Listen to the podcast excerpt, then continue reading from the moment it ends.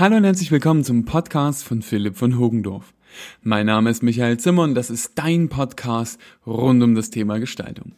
Wir nähern uns in großen Schritten dem Ende der Farblehre-Serie.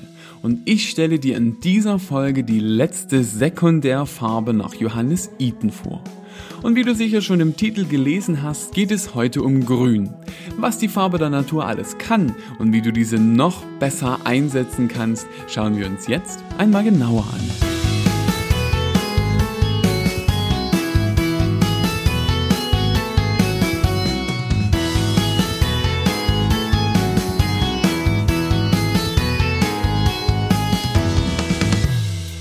Mit der heutigen sechsten Folge schließen wir den zweiten Teil meiner kleinen Serie ab. Und damit hätten wir nach den Primärfarben Gelb, Rot und Blau nun auch die Sekundärfarben Orange, Violett mit Grün alle vollzählig besprochen.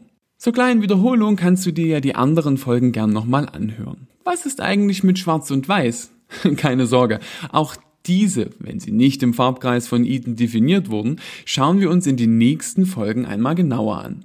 Doch jetzt soll es uns nach dem bereits bekannten Schema erst einmal um Grün gehen.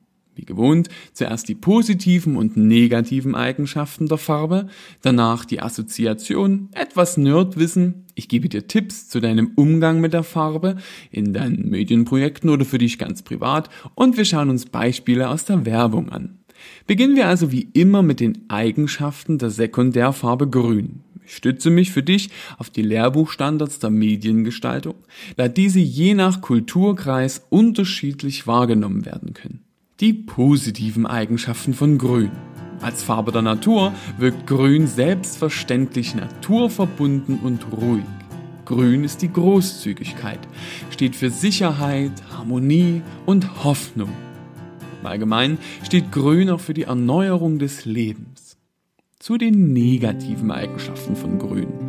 Grün wirkt passiv, steht für Müdigkeit und Stagnation. Wir alle kennen den Ausspruch Grün von Neid. Darüber hinaus wirkt Grün auch unreif, ja sogar giftig und dämonisch. Jetzt schauen wir uns die Verbindungen zur Sekundärfarbe Grün einmal näher an. Was assoziieren wir mit Grün? Also was wir hier in unserem Kulturkreis mit der Farbe verbinden.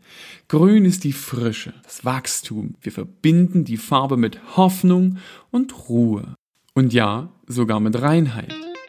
In meiner Lieblingsrubrik hier stöbere ich ja immer für dich in den Tiefen der Vergangenheit oder in diversen Fachbüchern, um ein paar Nerdfakten zu finden, mit denen du im nächsten Fachgespräch glänzen kannst.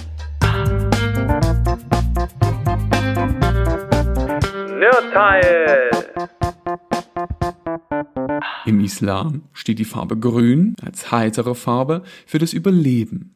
In Deutschland war die Sekundärfarbe Grün viele Jahre die Farbe der Polizei und in Irland steht Grün für den Katholizismus.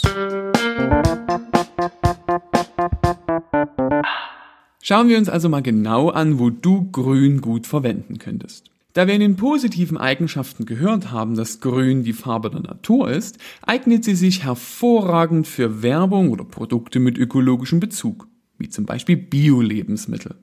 Auch Lebensmittel im Allgemeinen kannst du mit Grün gut bewerben. In der Finanzbranche oder für Firmen im Sicherheitsgewerbe ist Grün die passende Wahl. Eine speziellere Anwendung von Grün ist als sogenannter Chroma Key in der Film- und Fernsehproduktion. Auch ich setze den sogenannten Greenscreen für meine YouTube-Videos auf meinem Kanal ein. Früher wurde dafür Blau verwendet. Aber Blau kommt so oft in Kleidung oder der Augenfarbe der Protagonisten vor. Aus diesem Grund und da Grün am weitesten im Farbkreis von der natürlichen Hautfarbe entfernt ist, wechselte man vor geraumer Zeit auf Grün als Chroma Key. Kommen wir also zur Anwendung von Grün. Welche Firmen und Kampagnen nutzen die Eigenschaften oder Assoziationen unserer heutigen Sekundärfarbe für ihre Zwecke? Als bekanntestes Beispiel zu nennen wären hier die Grünen, also die Partei Bündnis 90 Die Grünen. Auch Starbucks, Spotify und WhatsApp haben Grün als Logofarbe. In den letzten Jahren und immer mal wieder sporadisch wechselnd setzt McDonald's Grün als Hintergrundfarbe für seine goldenen Arches ein. Hier zum Schluss mein nicht ganz ernst gemeintes Beispiel für Werbung mit Grün. Folgendes Bild. Eine dank Bio-Baumwolle ökologisch korrekt gekleidete Mit-40erin, die auf dem Weg zu Starbucks mit ihrem neuen nachtgrünen iPhone in der Hand noch schnell eine Sprachnachricht per WhatsApp an ihre Floristin schickt. Okay, das war weniger witzig, als es eine schöne Zusammenfassung unserer heutigen Farbe war. Denn nun sind wir auch schon am Ende der Folge und damit auch am Ende der Sekundärfarben angekommen. Ich hoffe, dir hat diese Serie bis hierher gefallen und du hörst auch nächste Woche wieder rein. Wenn du magst, erzähl doch auch deinen Freunden oder Kollegen davon. Ich würde mich freuen, wenn du in der nächsten Folge hier wieder dabei bist. Bis dahin, hab eine gute Zeit und ich sage Servus und auf Wiederhören.